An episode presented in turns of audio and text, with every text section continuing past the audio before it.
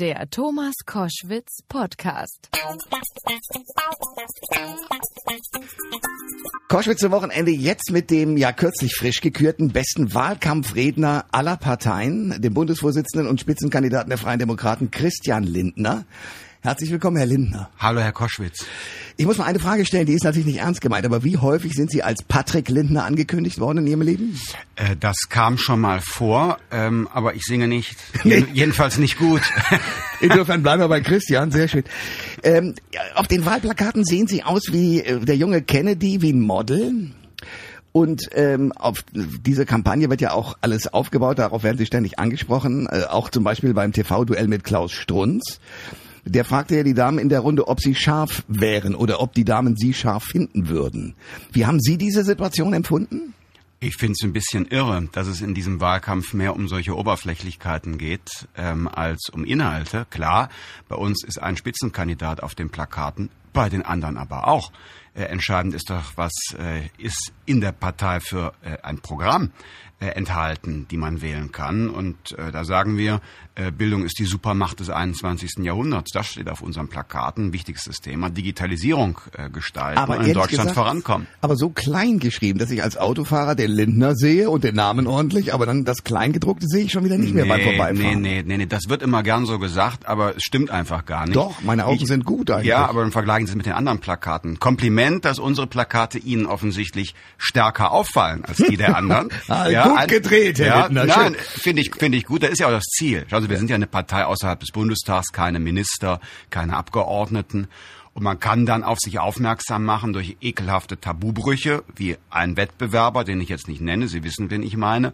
Oder man kann ausstrahlen schon durch eine Kampagne, dass man anders geworden ist, dass man moderner ist, weil wir ja wollen auch, dass Deutschland moderner wird. Also musst du selber ja mit der Modernisierung bei dir selber anfangen.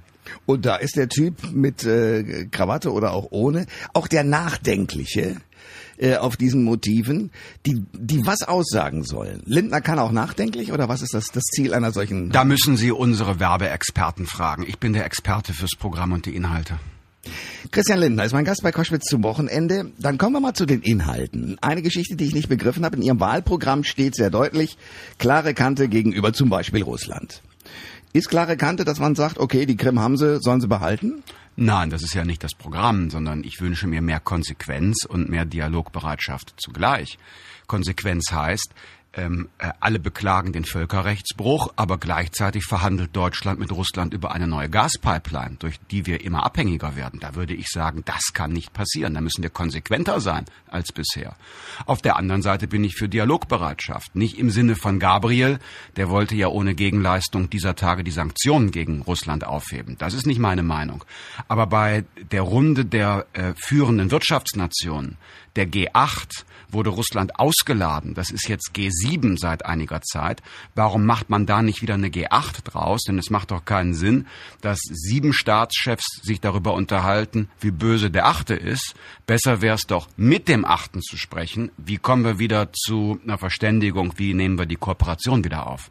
Aber wie verstehe ich Ihre Krim-Aussage, wo Sie sagen, naja, das ist jetzt so, da sollten wir nicht mehr herumdeuten? Nein, das ist gar nicht meine Meinung. Meine Meinung ist nur, dass eine Bewegung von Russland nicht beim schwierigsten Konflikt als erstes zu erwarten ist. Und deshalb sollten wir es so machen, wie in den letzten Jahrzehnten ähm, in der internationalen Politik gearbeitet wurde. Der schwerste Konflikt wird ausgeklammert die Annexion der Krim kann man nicht akzeptieren. Das ist ein Völkerrechtsbruch. Deshalb braucht es auch weiter Sanktionen. Da können auch keine Siemens-Turbinen hingeliefert werden.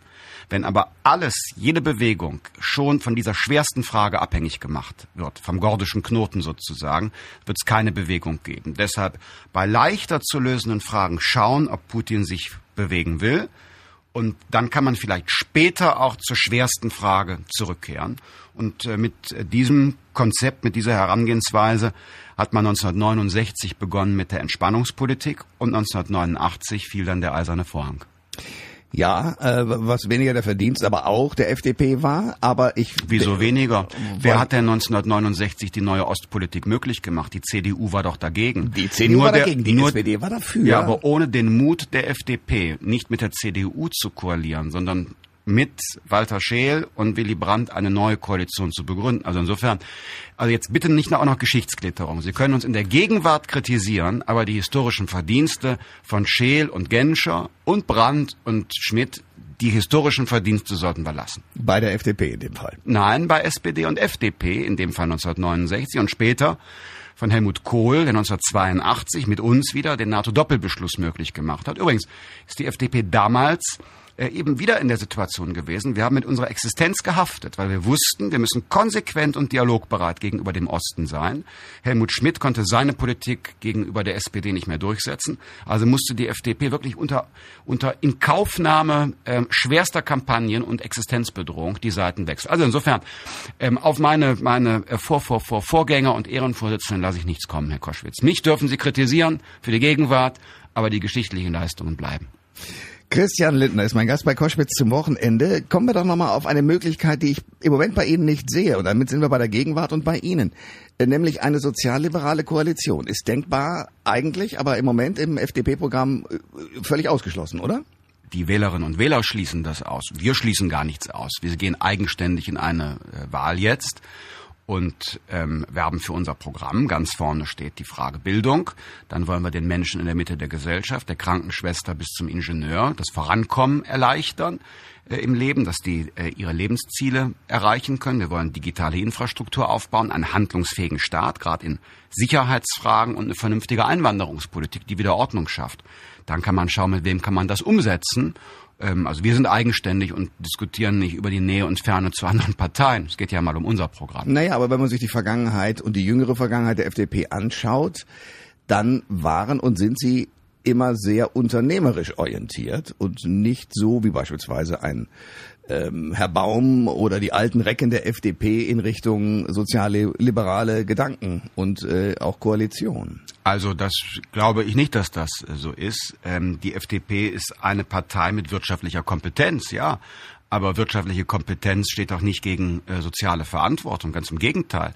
Wo soll denn das Geld für bessere Bildung herkommen, für soziale Absicherung herkommen, wenn nicht durch äh, eine starke und auch weiter wettbewerbsfähige mittelständische Wirtschaft? Ich lasse mir da nicht einreden, dass das ein Gegensatz ist. Es heißt ja bei uns soziale Marktwirtschaft, das gehört beides zusammen und das sieht auch mein Freund Gerhard Baum so. Aber die FDP ist einer derjenigen äh, Kräfte im Land, die, sagen wir mal, äh, den Kapitalismus vor allen Dingen an vorderste Front gestellt haben, wobei das vor allen Dingen äh, für die Zeit gilt unter Guido Westerwelle und seinen Leuten in der Regierung. Auch da muss ich Ihnen, äh, so sehr ich es bedauere, widersprechen. Die FDP ist die Partei, die so klar wie keine andere sagt, wenn Banken ähm, Verluste machen durch Spekulation, dürfen sie nicht durch das Geld der Steuerzahler aufgefangen werden, sondern dann müssen die auf Kosten der Eigentümer abgewickelt werden. Wir sind die Partei, die so klar wie keine andere sagt, die Automobilkonzerne müssen ihre Kunden entschädigen, wenn ähm, beim Motor manipuliert worden ist, bekommen die Aktionäre eben eine Zeit lang keinen Gewinn, hätten vorher bessere Manager aussuchen müssen. Wir sind die Partei, die sagt, kann nicht sein, dass die Politik bei Air Berlin und Lufthansa mauschelt zu Lasten der Kunden, die dann höhere Ticketpreise bezahlen müssen, weil es einen Monopolisten gibt. Und wir sind die Partei, die nicht quatscht, über Apple und Google und ihre Macht, sondern es war meine Parteifreundin, die EU-Wettbewerbskommissarin, die als erste Mal das Steuerdumping von Apple in Irland zum Thema gemacht hat, weil wir eben keine Partei für Unternehmer sind, sondern für einen fairen Wettbewerb in der Marktwirtschaft, der ist im Interesse von allen Menschen. Christian Lindner ist mein Gast bei Koschwitz zum Wochenende. Ich muss ein bisschen äh, Geschichtsunterricht noch haben für eine Situation, die in der letzten Situation passiert ist, als unter Guido Westerwelle es eine schwarz-gelbe Koalition gab und man, äh, Boy Group wurde sie genannt, durch diese teilweise etwas hilflosen Akteure der FDP dachte, wohin driftet das? Damals waren sie Generalsekretär und haben hingeschmissen. War das einfach eine strategisch schlaue Überlegung von Ihnen nach dem Motto, mit den Jungs jetzt untergehen, dann bin ich auch weg und ich kann, wenn die Partei am Boden liegt, sie wieder aufbauen? Oder war es tatsächlich eine Flucht vor dem Chaos? Ich habe, äh, es ist ja eine Frage, die ähm, äh, wirklich Geschichtsunterricht ist, weil wir reden über das Jahr 2011. Ich habe damals gesagt, ich kann ähm, meinen eigenen Ansprüchen und äh, auch denen meiner Partei äh, in diesem Amt nicht gerecht werden. Die Partei muss sich neu aufstellen, damit ähm, ein Erfolg möglich ist. Der Erfolg ist ausgeblieben, das habe ich sehr bedauert. Hm, das beantwortet meine Frage aber nur zum Teil. Was wussten Sie beziehungsweise was haben Sie gesehen in dieser Partei, äh, als Sie gesagt haben, so ich trete zurück, einkalkulierend, dass das ein Schaden für die Partei damals sein würde, weil Sie waren damals schon der Hoffnungsträger äh, für viele. Und es war klar, wenn Sie jetzt auch noch aussteigen, dann wird's richtig brüchig. So habe ich das damals nicht gesehen und so war es ja auch nicht. Ähm, ich habe mein Amt zur Verfügung gestellt ähm, im Wissen, dass meine politische Karriere zu Ende sein könnte. Zu glauben, ähm, man gibt ein solches Führungsamt ab und dann kommt man ähm, durch äh, die nächste Tür rein, so wie im Boulevardtheater. So läuft Politik nicht. Da bleibt kein Platz unbesetzt. Und ähm, ich äh, wusste nicht, wie es für mich persönlich weitergeht, aber ich konnte eben den Kurs der Partei, wie er damals äh, verfolgt worden ist, nicht mehr mit voller Überzeugung so mittragen. Und die FDP heute ist ja auch eine von äh, ihren Positionen ähm, und äh, von ihrem Auftreten eine grundlegend gewandelte Partei. Das spricht doch für sich aber ist ihrer Initiative zu verdanken. Das heißt, sie haben dann irgendwann, und da würde ich gerne wissen, wie das gelaufen ist, nachdem nun alles am Boden war, nachdem äh, diese Koalition auch zersplittert wurde, nachdem die FDP nicht mehr in den Deutschen Bundestag gekommen ist, lagen alle am Boden, haben ihre Wunden äh, versucht zu pflegen und das war's dann erstmal. Was hat Sie denn erstens mal, wer hat Ihnen die Möglichkeit gegeben und zweitens, was hat Sie denn bewogen, so einzusteigen, dass die Partei jetzt so steht, wie sie heute dasteht?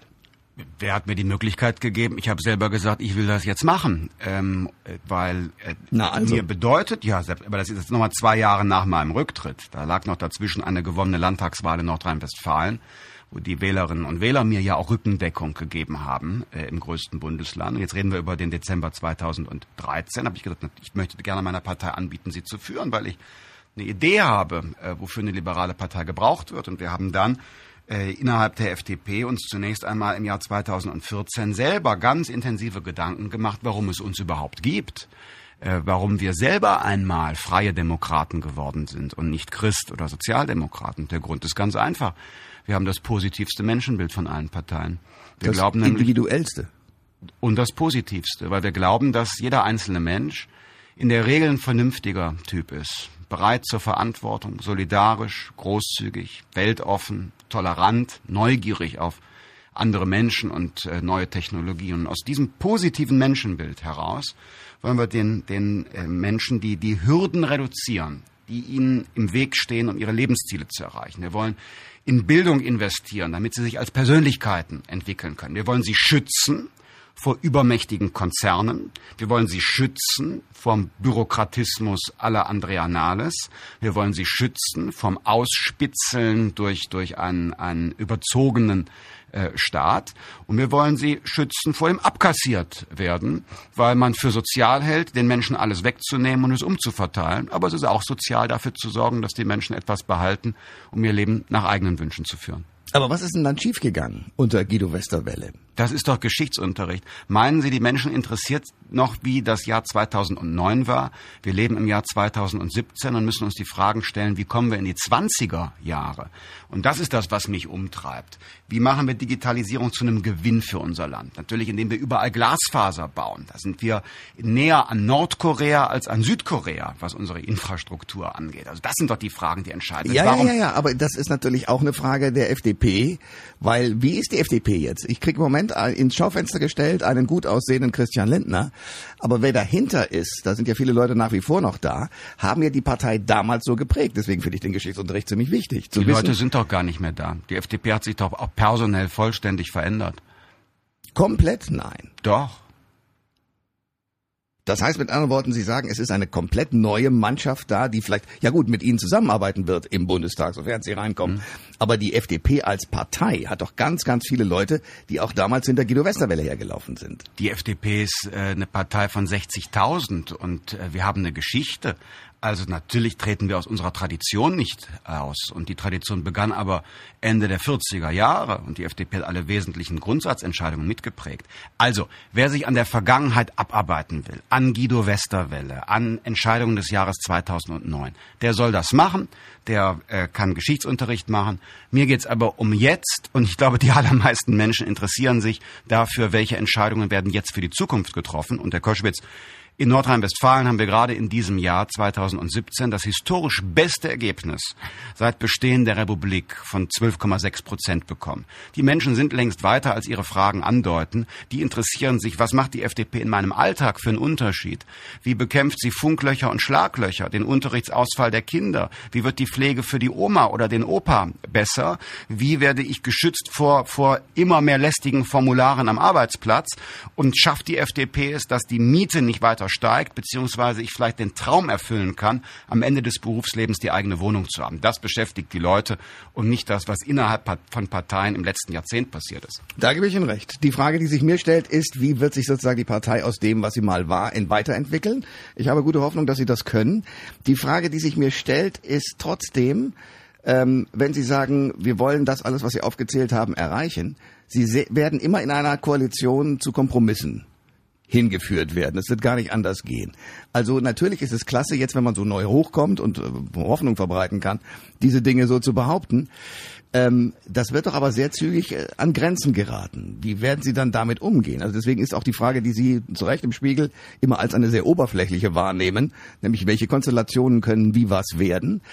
Deswegen ist auch diese Frage aber ganz wichtig, weil nur in bestimmten Konstellationen werden Sie das, was Sie da sagen, auch durchsetzen können, richtig? Selbstverständlich muss man Kompromisse machen in Koalitionen. Also solange die FDP nicht 51 Prozent bekommt, werden wir Kompromisse machen müssen. Übrigens aber diejenigen, die mit uns regieren wollen, die unsere Stimmen brauchen, müssen ja auch Kompromisse machen, weil alleine haben sie auch keine Mehrheit. Es geht also um ein faires Miteinander auf Augenhöhe. Ich empfehle einfach zu schauen, wie die FDP das äh, in diesem Jahr 2017 in Kiel und Düsseldorf bei Regierungsbildungen gemacht hat. Sind wir ganz professionell reingegangen. Jeder wusste, ähm, äh, es gibt Punkte, die sind uns wichtig und es gibt rote Linien, die können wir nicht übertreten. Und äh, dann muss man aber auch akzeptieren, dass zum Beispiel eine CDU auch Fragen hat, wo sie sich nicht bewegen will, weil es Grundüberzeugungen sind.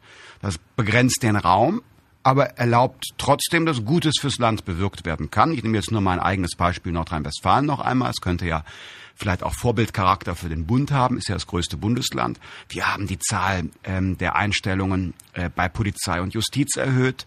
Wir haben dafür gesorgt, dass die Kindergärten besser finanziert werden als Sofortmaßnahme.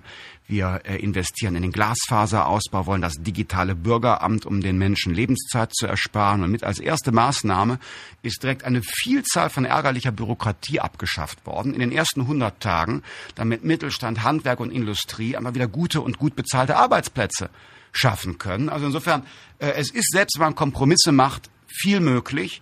Und ähm, worauf man nur achten muss, und das werde ich als Parteivorsitzender tun, ich habe die FDP nicht umsonst vier Jahre durch die raue außerparlamentarische Opposition geführt, Grundüberzeugungen übertreten. Das machen wir nicht mehr. Und deshalb gibt es auch für eine mögliche Regierungsbeteiligung in Berlin rote Linien und Projekte, über die man nicht verhandeln kann. Beispiel? Deutschland braucht ein neues Einwanderungsgesetz, das klar trennt zwischen Asyl, ähm, dem Schutz für Flüchtlinge, der aber nur zeitlich begrenzt sein kann. In der Regel müssen sie in die alte Heimat zurück. Und dann eben einer gesteuerten Einwanderung, wo wir uns die Menschen aber aussuchen, die kommen sollen, nach ganz klaren Kriterien, Sprache, unbedingte Akzeptanz unserer Regeln, unseres Rechts und natürlich die Übernahme von Verantwortung für den eigenen Lebensunterhalt. Wir wollen ja keine dauerhafte Zuwanderung in Sozialsysteme. Und eine zweite rote Linie ist Europa. Wir wollen Europa stärken, zusammenhalten. Aber es gibt gegenwärtig Bestrebungen, insbesondere in Paris, dass neue Geldtöpfe gemacht werden, aus die Milliarden aus Deutschland äh, oder in die Milliarden aus Deutschland fließen sollen und die dann umverteilt werden in Europa. Wie ein Finanzausgleich, wie wir den zwischen Bayern und Bremen haben, nur auf europäischer Ebene. Das würde Europa schwächen. Da würden die Fliehkräfte, die Gegner von Europa stärker werden. Gäbe es nicht mit uns. Warum, das müssen Sie erklären. Warum würden die Kräfte, äh, warum würden die Gegner stärker? Weil wir hätten dann eine Situation, dass zum Beispiel aus Deutschland nach den Vorschlägen von Herrn Macron jedes Jahr 90 Milliarden Euro überwiesen werden in einen Topf in Europa. Und außerdem fließt dann Geld zum Beispiel in den Haushalt von äh, Frankreich.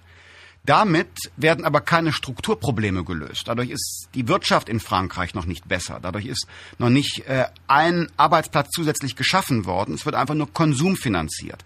Und das führt auf Dauer zu Verlierern. Denn zum Beispiel wir Deutsche wären dauerhaft Zahler. Und dann fragt man sich, warum? Dafür, dass Frankreich sich weniger anstrengen soll, wird Deutschland geschwächt. Das wäre ein Modell, wo wir den Gegnern Europas in die Karten spielen. Die bekämen neue Argumente, sich gegen Europa insgesamt zu wenden. Deshalb empfehle ich, nicht durch Umverteilung, sondern durch marktwirtschaftliche Reformen, durch Haftung, durch finanzpolitische Verantwortung, durch Investitionen müssen wir Europa stärker machen, aber nicht durch solch einen Finanzausgleich. Christian Lindner ist mein Gast bei Koschwitz zum Wochenende. Mindestlohn ja oder nein? Haben wir. Wollen Sie den? Der ist, die Messe ist gelesen, er ist da. Aber wird jetzt äh, kontinuierlich erhöht. Wenn das eine unabhängige, Kommunis wenn das eine unabhängige Kommission macht, dann ist das äh, eben so. Ähm, ich hätte ein anderes Modell in der Vergangenheit bevorzugt. Jetzt haben wir den. Keiner wird ihn abschaffen. Grexit? Also Griechenland raus aus äh, dem aus dem Euro? Ist nicht das Ziel, aber wenn die Griechen ihre Regeln und oder die Regeln nicht einhalten, die Reform nicht umsetzen, dann wird, werden sie aus dem Euro ausscheiden müssen. Und äh, es liegt in deren Hand. Aber wir können uns nicht an der Nase herumführen lassen.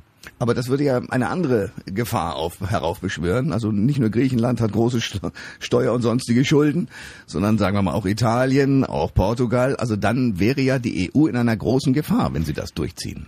Man könnte es auch genau umgekehrt sagen. Dadurch, dass wir fortwährend erlauben, dass die Griechen ähm, ähm, ihre Ziele verfehlen und oft ja auch darüber lachen, ähm, welche Ziele und Reformen sie umsetzen sollen, ist das überhaupt gar nicht mehr glaubwürdig, was in der Eurozone passiert. Und ich glaube, dass man irgendwann einen Schnitt ziehen muss und sagen muss, okay, äh, bis hierhin und nicht weiter. Wir erlassen euch jetzt Schulden. Dafür verlasst ihr die Eurozone, ihr bleibt in der EU, ihr bekommt dann auch weiter Geld aus Brüssel. Aber das wird dann nicht mehr getarnt als Hilfskredit, wo jeder weiß, das wird nie zurückgezahlt, sondern es ist dann ein echter Zuschuss, eine Subvention, aber dann zweckgebunden, nicht für irgendwelche Wahlgeschenke, Wahlkampfmanöver, sondern für den Aufbau der Verwaltung, für die Infrastruktur, damit das Land wirklich auf die Beine kommt. Irgendwann muss man mal die Strategie wechseln, denn die jetzige Strategie, die hat zu weniger Reform und höheren Schulden geführt. Also muss man irgendwann sagen, komm, das funktioniert nicht mehr, wir denken neu.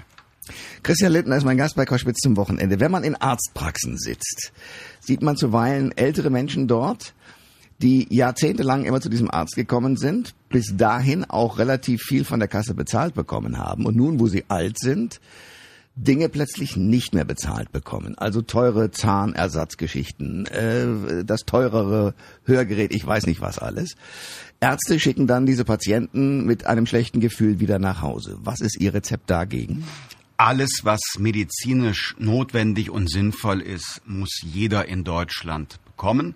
Und äh, das äh, ist eine Frage unserer Zivilisiertheit und, und äh, des, des Sozialstaats in Deutschland. Da kann es ja gar keine Frage geben. Ja, ja, nur das wird ja nicht durchgeführt. Also die Tatsache ist, dass wir viele ältere Menschen haben, die genau in dieser Situation leben, ist ja da. Also, also dann sage ich den Hörerinnen und Hörern, man möge mir bitte schreiben, christian.lindner.fdp.de, wo konkret etwas, was medizinisch notwendig ist, Ihnen vorenthalten worden ist. Das nehme ich und damit gehe ich zum Gesundheitsminister. Sie wollen das Finanzministerium. Nein, wir sprechen vor Wahlen bitte nicht über nicht über über Posten. Ähm, äh, die Leute wählen ja erst morgen und ähm, äh, wir wollen gewählt werden für unser Programm. Und dann schaut man, gibt es eine Mehrheit überhaupt für irgendwas? Und dann muss man gucken, wird aus der Mehrheit eine Koalition?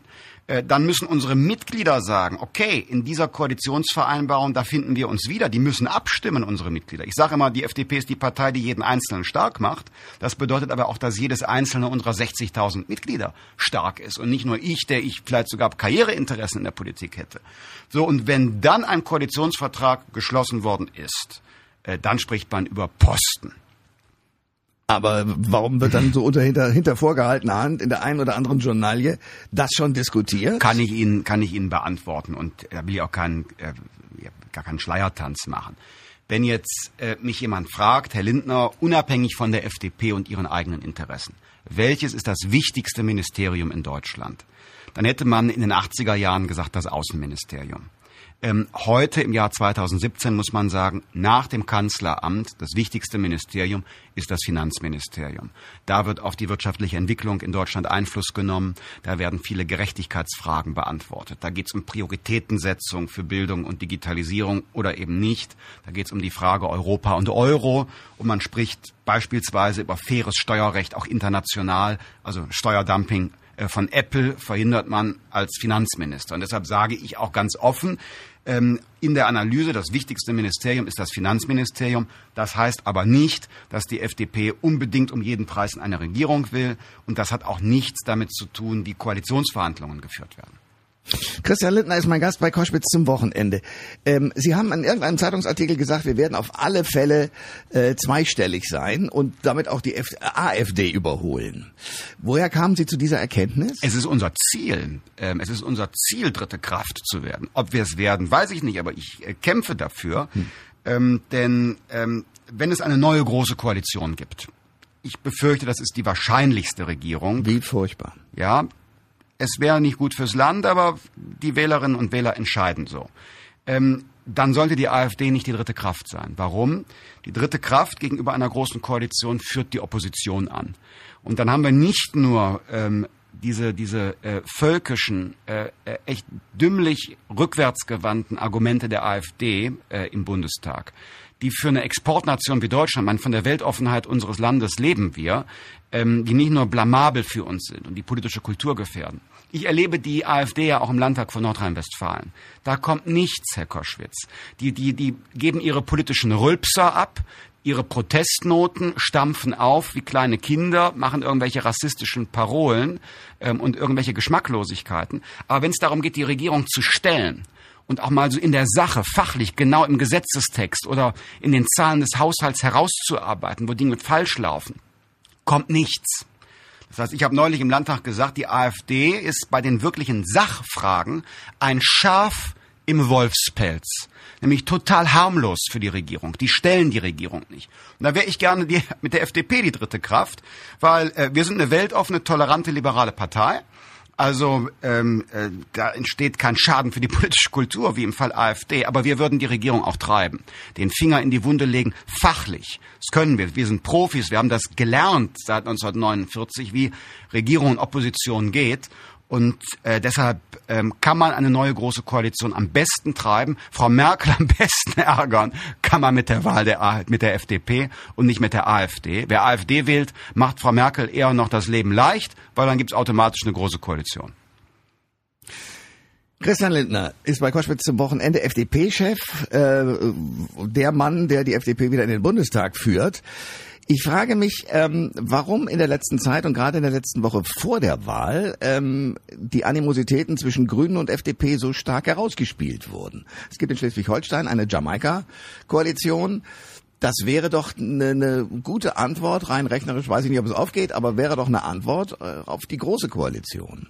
Es gibt große inhaltliche Unterschiede zwischen äh, FDP und Grünen. Also in der Einwanderungspolitik beispielsweise haben die Grünen immer noch keine Konsequenz aus der Krise des Jahres 2015 gezogen. Die wollen immer noch nicht, dass äh, Marokko, Algerien und Tunesien sichere Herkunftsländer sind, in die wir die jungen Männer zurückweisen können, die hier illegal zu uns gekommen sind. Auch äh, in der Frage der Energiepolitik haben die Grünen nicht erkannt, dass mit der bisherigen Politik kein CO2 eingespart worden ist, aber trotzdem für die Rentnerin und den BAföG-Empfänger alles teurer geworden ist beim Strom. Also da gibt's inhaltliche, große inhaltliche Unterschiede. Ähm, dennoch habe ich die Grünen nicht angegriffen. Was die Grünen machen, ist eine Kampagne gegen uns, sehr unter der Gürtellinie. Man kann das verstehen. Die Grünen wollen durch harte Angriffe äh, gegen die FDP und auch Lügen die sie über die FDP erzählen, ihre eigenen Kernwähler mobilisieren. Nach dem Motto, das Schreckgespenst FDP ist da. Und ich kenne diese Strategie. Das ist nämlich die Strategie der FDP aus dem Jahr 2013. 2013 haben wir so über die Grünen gesprochen, wie jetzt die Grünen über die FDP. Und äh, damals bei uns hat die Taktik nicht geklappt. Ich bin gespannt, wie es morgen bei den Grünen ausgeht. Okay. Dennoch, also wir wissen, alles geht nicht ohne Kompromisse äh, und dass das jetzt ordentlich äh, laut wird aus den strategischen Gründen, habe ich verstanden. Ähm, würden Sie denn trotzdem Gespräche ansetzen, trotz dieser Streitereien und, und Lügen in letzter Zeit? Wir sind immer gesprächsbereit. Und wie gesagt, ich sehe was, sowas mit heiterer Gelassenheit. Wenn die Grünen sagen, die FDP sei wie Trump und Klimawandelleugner, das ist echt totaler Unsinn. Wir bekennen uns, jeder kann in unser Programm lesen, voll zu den Klimazielen Deutschlands und dem Klimaschutzabkommen von Paris. Wir glauben nur nicht an die Wege der Grünen. Die wollen ja alles mit Subventionen, Quoten und Verboten machen. Und ich glaube, dass es klug ist, Ziele zu setzen, dann aber auf die Kreativität von Technikern, Ingenieuren und Naturwissenschaftlern zu setzen, was der beste Weg zur Zielerreichung ist. Ich sage immer, ich bin Politikwissenschaftler. Ich weiß nicht, was der beste Weg ist. Nur der gute Cem Özdemir, der ist Sozialpädagoge. Der weiß das auch nicht. Also vertraut man doch besser auf Technologieoffenheit und Wettbewerb, wie wir das immer in der Marktwirtschaft äh, gemacht haben. Und natürlich kann man dann sprechen, aber jeder muss wissen, ich glaube, dass die Wahrscheinlichkeit für eine Jamaika-Koalition inzwischen nahe Null ist, weil die Grünen sich selbst durch die Kampagnen gegen die FDP die Hürde so hoch gemacht haben, dass die Grünen über diese Hürde nicht mehr rüberkommen. Christian Lindner ist mein Gast bei Koschwitz zum Wochenende. Ich muss mal auf etwas kommen, was im Netz kursiert und ich habe Tränen gelacht. Ähm, Sie werden das auch gesehen haben. Ich glaube, Stern TV mit äh, Stefan Halaschka hat es wieder ausgepackt. Sie als Jungunternehmer noch nicht mal das Abitur in der Tasche, aber schon mit dem dicken Benz unterwegs, mit einem Kollegen. Ähm, da haben Sie eigentlich schon, obwohl Sie da wahrscheinlich knapp 18, 19 waren, genauso gesprochen, wie Sie es heute tun. Etwas logischerweise jugendlicher. Äh, was sind Sie für einer, dass Sie solche Sachen gemacht haben früher und so getrieben waren, offenbar schon? Ich wollte gerne mit 18 die eigene Wohnung haben ähm, und das eigene Auto und deshalb. Woher kamen diese Wünsche? Also ja, ich, ich will gerne, also ich bin Mensch, ich lebe gerne selbstbestimmt, ich will gerne mein eigener Herr sein und äh, mir macht es Spaß, äh, was zu bewegen. Und äh, so dieses Lebensgefühl, das wollte ich mir selber finanzieren und nicht bei den, äh, bei den Eltern Bitte und Danke sagen. Also musste ich auch ein Gewerbe anmelden. Und äh, wenn du als 18-Jähriger sagst, so bitte, äh, ich will jetzt gerne Aufträge haben, gibt dir keiner einen Auftrag. Dann musst du selber selber gucken, dass du die Werbetrommel rührst. Und so war dieser Beitrag. Das war Werbetrommel in eigener Sache, um Kunden zu bekommen, damit ich meine Miete bezahlen kann. Kamen und das hat ja denn? ja, das das äh, war der war der der äh, ganz der Beginn und das das ging dann weiter. Ich habe das sieben Jahre sehr gern und sehr erfolgreich gemacht und ähm, ich kann heute sagen, also jeder legt sein Leben an, wie er will. Ich kann sagen, seit meinem 18. Geburtstag am 7. Januar 1997 bestreite ich meinen Lebensunterhalt selbst durch Arbeit. Und klar, ich war jung und brauchte das Geld, kommt so ein Filmchen zustande, aber ich bin trotzdem stolz darauf, auf meine Unabhängigkeit, die ich mir jetzt schon 20 Jahre erarbeitet habe. Woher kommt das Selbstbewusstsein? Woher kommt diese doch sehr klar auch festgelegte Gedankenwelt, die Sie da damals schon demonstriert haben? wo, wie wird man, wie man, wie man ist, das kann ich Ihnen gar nicht beantworten. Aber sicherlich war ein Schlüsselerlebnis, dass ich mal ähm, so als Teenager noch vorher 30 Kilo mehr gewogen habe als äh, als heute. Ähm, und dann habe ich gesagt, so das geht so nicht weiter. Und äh, wem sage ich das, Herr Koschwitz? Dann ändert man irgendwann sein Leben. Und ich habe dann mit 14, glaube ich, oder 15 eben 30 Kilo in einem halben Jahr abgenommen mit so einer Gewalttour. Und danach habe ich gesehen, okay, du kannst nicht alles im Leben ändern. Äh, Das Wetter nicht und vieles andere. In welcher Familie du geboren bist, in welches Land, in welche Zeit. Viele Dinge kann man nicht ändern, aber es gibt ein paar Dinge, die kannst du ändern. Und ähm, das habe ich da gelernt und das hat mich dann schon mit 14, 15 doch sehr geprägt. Und ähm, seitdem, ja, ich liebe eben die Freiheit, nehme ich sie mir auch, gönn sie anderen und ermuntere andere, macht auch was. Jeder kann was machen. Und ähm, wenn du eine helfende Hand ähm, brauchst, kriegst du sie, aber du musst sie auch ergreifen. Und ja, das ist so meine, meine persönliche Vorstellung und gleichzeitig auch meine, meine politische Grundüberzeugung. Aber das Interessante ist, dass, sagen wir mal, auch in der Zeit, in der das doch gedreht wurde und in der Sie da groß geworden sind und das Abitur dann gemacht haben und später studiert haben, da wäre doch oder ist doch in Schulklassen ein Typ, der mit Krawatte und Anzug rumgerannt ist, war doch der Streber und ist sofort durchgefallen. Das bedeutet, man muss ein großes Selbstbewusstsein mitbringen. Einerseits, andererseits. Andererseits ist es schon ein bisschen merkwürdig, dass in Deutschland strebsame Leute kritisch angesehen werden. Na halt, halt, halt, nicht gleich ganz Deutschland, sondern schon in Schulklassen. Ja, Wir reden von dem Ding ja. in so einer Klasse. ich ich sage Ihnen ganz kurz, äh, wie ich sehe und wie es war. Also äh, ganz allein das Wort Streber, dass Strebsamkeit sowie eine Charakterschwäche mitunter interpretiert wird, finde ich problematisch. Äh, Im Sport ist es nicht so, in anderen Fragen schon. Ich habe mich davon freigemacht. Und zum anderen, naja, ich war auch Schulsprecher. Das heißt, Ja, also das meine, das, also meine, meine Mitschülerinnen und Mitschüler haben mich zumindestens ähm, äh, zum Schulsprecher gewählt. Das heißt also, äh, so bespöttelt äh, können sie es nicht haben können. Christian Lindner ist mein Gast bei Koschwitz zum Wochenende. Wie fangen Sie immer Ihre Wahlreden an? Herzlichen Glückwunsch, äh, dass Sie da sind und wie geht's dann weiter? Ja, das ist ganz unterschiedlich. Also es ist nicht immer die, die, dieselbe Rede, sondern ich sage zwar das Gleiche, sprich, spreche über die gleichen Werte und Themen, aber mhm. um es für mich selber nicht so langweilig zu machen, variiere ich doch so ein aber bisschen. Aber das heißt Kommt mit anderen Worten, Sie kommen mit einem Kasten von einer Rede sozusagen vor das Publikum, aber wie geht das? Also weil das, mhm. es scheint ja offenbar häufig der gleiche Einstieg zu werden. Nee, nee, es ist ganz unterschiedlich. Kommt, kommt drauf an, welches ist ein Platz, ähm, welcher Tag ist, welche Tageszeit. Also das ist, ich kann Ihnen jetzt gar nicht so eine Standarderöffnung wie im Schach nennen, gibt ganz unterschiedliche. Ähm, also wie haben die meisten Ihrer Wahlkampfreden angefangen? Guten Tag. Und dann? Guten Abend kommt auf Platz zwei. Ja, ist schon klar. Aber äh, was passiert inhaltlich? Also Sie holen Ihre Leute ab, die ja, ja. im Regelfall äh, ein Teil wahrscheinlich FDP-Fans sind. Ein paar gucken, ja. was macht der Lindner. Naja, auf einem Platz, Herr Koschwitz, äh, wissen Sie, der kleinere Teil sind die eigenen Mitglieder, aber 80 äh, Prozent sind Menschen, die jetzt mal so neugierig kommen. Und ähm, egal wie man es im Einzelnen formuliert, erstmal musst du ja das, das, das Publikum versammeln. Also jetzt im Sinne von, die stehen da, aber es ist nicht dein Publikum. Du musst sie versammeln. Und deshalb äh, würde ich dann äh, am Anfang oder habe auch am Anfang immer dann über Sachen gesprochen, die wir als Demokraten gemeinsam haben. Hm. Das heißt also, an, bei der Eröffnung geht es um politische Grundfragen, politische Kultur, um, um die Frage, ob man überhaupt wählen gehen sollte.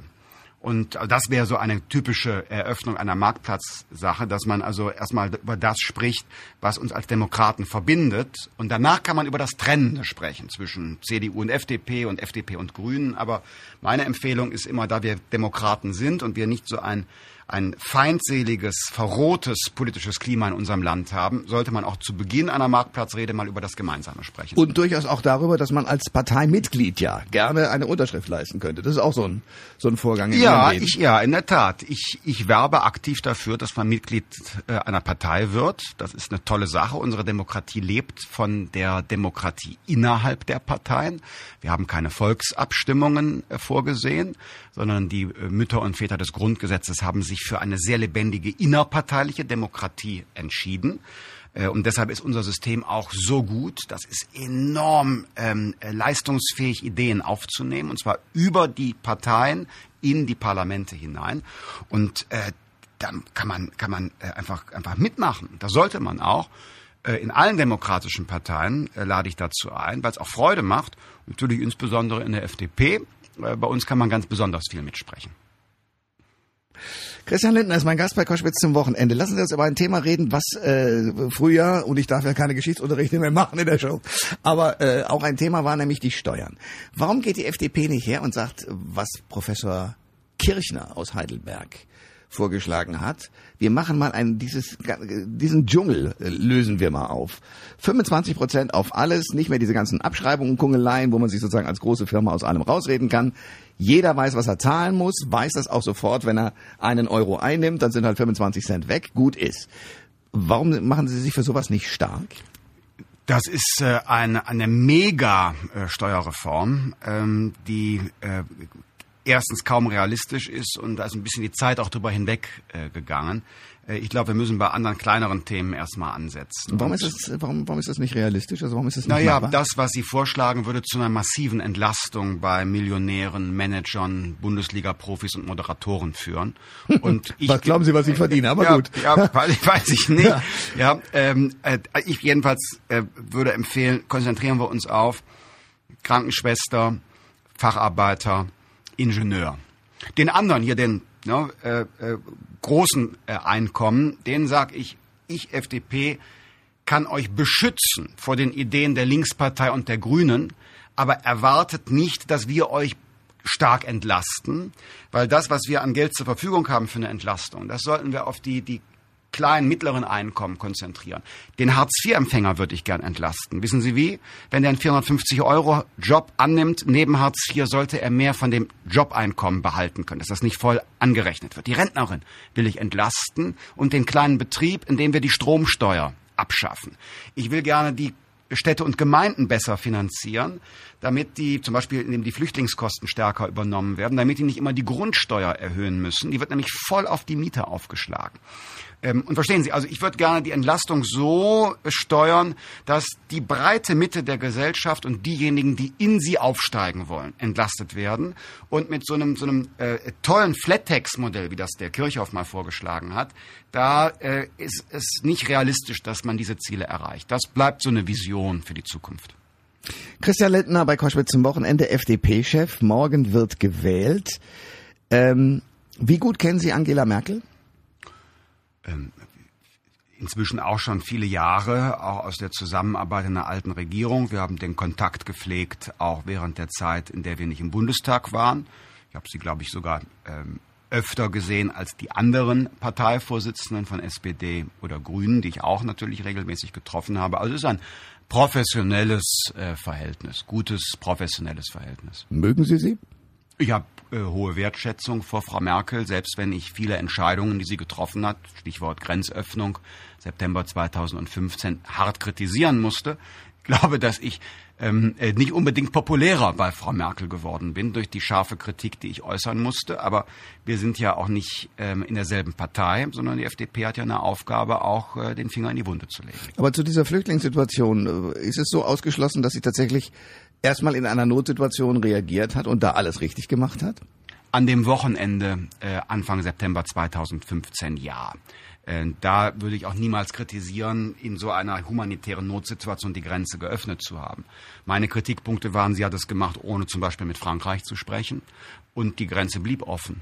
Also wenn ich von Grenzöffnung... Ja, die war offen. Die war ja offen. Dann hätte man trotzdem an der Grenze zurückweisen können und müssen. Die entsprechenden Befehle an die Bundespolizei, die waren ja dann eine Woche später oder 14 Tage später schon ausgefertigt. Es hat nur niemand innerhalb der Bundesregierung gewagt, sie zu unterschreiben. Und äh, das habe ich für einen Fehler gehalten. Also wenn ich von Grenzöffnung spreche, heißt das ja Grenzschutz durch Bundespolizei, Zurückweisung von Menschen, die hier einreisen, die nicht einfach einen Asylantrag stellen können, weil das nach den Dublin-Regeln nicht möglich ist. Es blieb dauerhaft dieser Zustand, auf die Regeln Europas verzichtet zu haben. Das habe ich für einen schweren Fehler gehalten, wie jetzt ja auch. Frau Merkel sehr lange braucht, bis sie zum Beispiel die Vorschläge von Herrn Macron annimmt, die Mittelmeerroute zu schließen um den Schleppern das Handwerk zu legen und dafür dann lieber mit den Vereinten Nationen in Nordafrika ähm, Aufnahmeeinrichtungen ähm, zu schaffen, in denen man unter menschenwürdigen Bedingungen Einwanderungsanträge stellen kann, die in der überwiegenden Zahl nicht genehmigt werden, weil die Menschen nicht aus Flucht vor Krieg kommen, sondern aus wirtschaftlichen Gründen. Und das können wir eben nicht für alle gestatten. Wie gut kennen Sie Martin Schulz? Ich kenne Martin Schulz, ähm, aber äh, da habe ich keinen so engen Kontakt. Was fühlen Sie, wenn Sie dessen ähm, Performance betrachten? Er hat gar nicht, das sage ich jetzt gar nicht gönnerhaft, er hat gar nicht so viel falsch gemacht, hat auch inhaltliche Positionen angeboten, aber ich glaube, dass er zumindest nach meinem Geschmack äh, auf die falschen Themen äh, gesetzt hat. Äh, eher so eine Rückabwicklung der Agenda 2010 also ein Wettbewerb so mit, mit Grünen und Linkspartei eingetreten. Und ich glaube, dass, äh, zumindest merke ich das in meinen Veranstaltungen, sehr viele Menschen eigentlich, eigentlich kein, keine Lust haben auf den Blick zurück und die wollen nach vorne. Sagen, komm, was bietest du mir? Nach vorne gerichtet an. Und ähm, das fehlt dort, weshalb wir in Nordrhein-Westfalen zuletzt ja 190.000 Wähler von SPD und Grünen bekommen haben. Das sind Menschen, die sagen, ja, wir haben ökologische und soziale Ziele, aber bei der FDP stellen wir überrascht fest, werden diese ökologischen und sozialen Ziele besser und wirksamer erreicht als bei den Parteien, die wir vorher gewählt haben.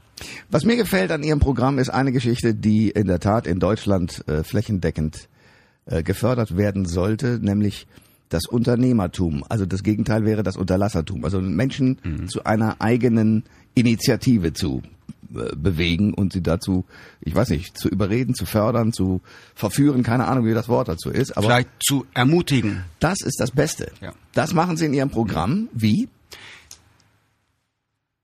Damit die Zuhörerinnen und Zuhörer keinen, keinen falschen Eindruck haben. Für mich heißt Unternehmertum nicht selbstständig im Beruf zu sein, sondern Unternehmer ist für mich auch die Grundschullehrerin, die mit Elterninitiativen und Sponsoren äh, moderne digitale Lernmaterialien in den Klassenraum bekommt, die der Staat nicht leisten kann. Das ist meine Frau. Zeigt Unternehmergeist. Und auf der anderen Seite ein Unternehmer im Sinne jetzt von Wirtschaft, äh, der aber nicht den Markt und neue Produkte und seine Kunden liebt, sondern nur die Subvention, die der Staat ihm gibt für seine Photovoltaikanlage, wo er ohne Wettbewerb nur viel Geld garantiert äh, gewinnt, äh, das ist nicht mein Mann. Der muss Grün wählen. Die versprechen ihm sogar noch mehr Subventionen. So, und wie schaffen wir es, dass wir mehr Selbstständige bekommen? Naja, eine Kultur der zweiten Chance. Niemand soll Angst haben vor dem Scheitern. Bürokratieabbau, damit man sich konzentrieren kann darauf, sein Geschäft zu gründen und nicht auf Formulare.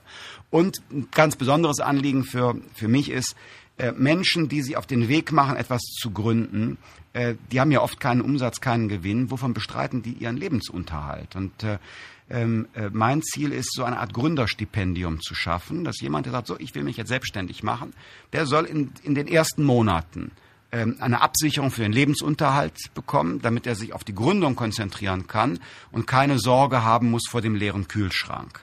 Denn ähm, sich eigene Lebensträume zu erfüllen, auch von der beruflichen Selbstständigkeit, das sollte nicht eine Sache sein für die Leute, die vermögend sind oder die eine reiche Familie haben. Das sollte jedem offen stehen. Aber wer überprüft das, dass es auch ordentlich so gemacht wird?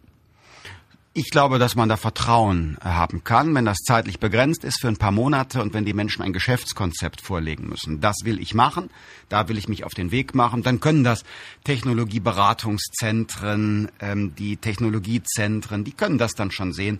Ist das äh, eine reelle Vorstellung, die jemand hat, dass wir dem einige Monate Lebensunterhalt äh, gewähren können über dieses Gründerstipendium oder ist das nur ein Trittbrettfahrer?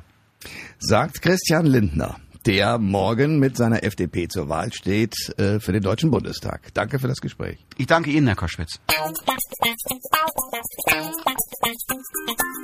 Alle Informationen zur Sendung gibt es online auf thomas-koschwitz.de.